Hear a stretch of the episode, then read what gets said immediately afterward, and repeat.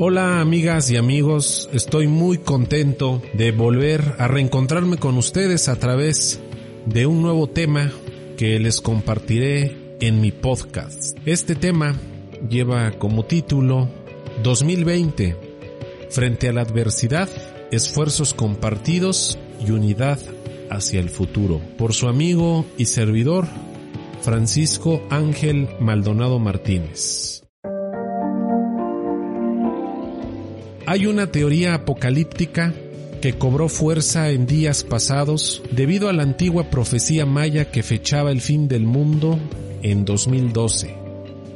No obstante, algunos sostienen que ajustarnos al calendario gregoriano de 1582 provocó que se perdieran 11 días del año, quedando los 365 días que es el tiempo que tarda la Tierra en completar una vuelta al Sol.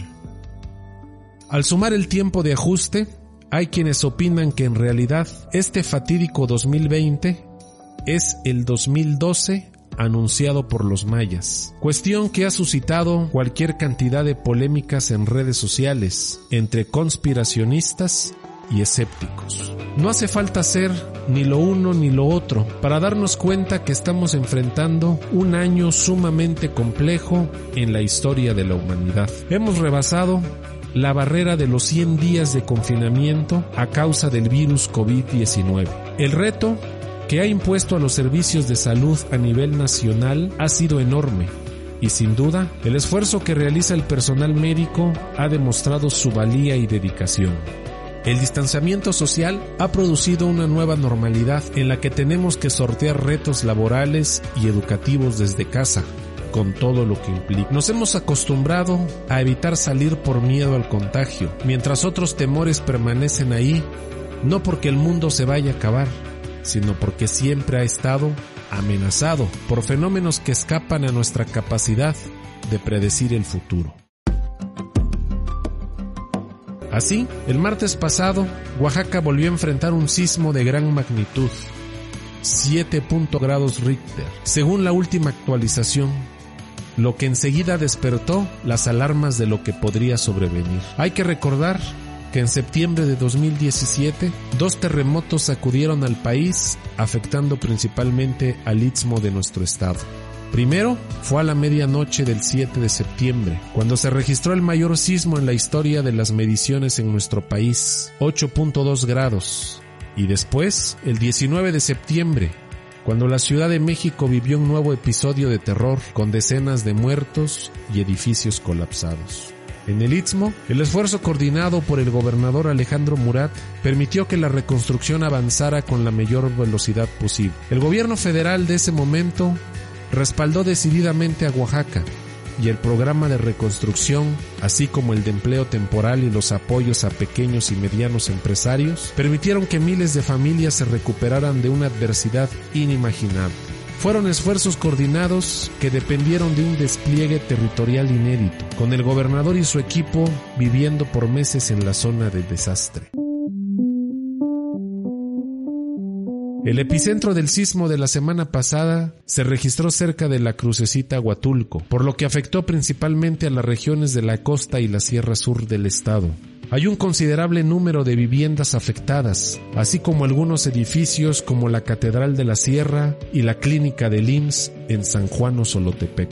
Ante esta adversidad, que sucede en medio de una pandemia que ha trastocado la vida social, es preciso reconocer que el gobernador del estado ha actuado con eficiencia y sensibilidad, trasladándose a las zonas afectadas desde el primer día, y coordinando los esfuerzos necesarios para atender los saldos del sismo. Es innegable la cercanía que ha mostrado con la ciudadanía afectada al visitar la casa por casa en la crucecita, tomando nota de las principales afectaciones junto con servidores públicos del gobierno del estado. Después de tres días de recorridos, en los que también constató los daños en las zonas afectadas, el gobernador Alejandro Murat envió un mensaje puntual en el que anunció que las y los integrantes del gabinete legal y ampliado acompañarán a las autoridades municipales en las tareas de reconstrucción.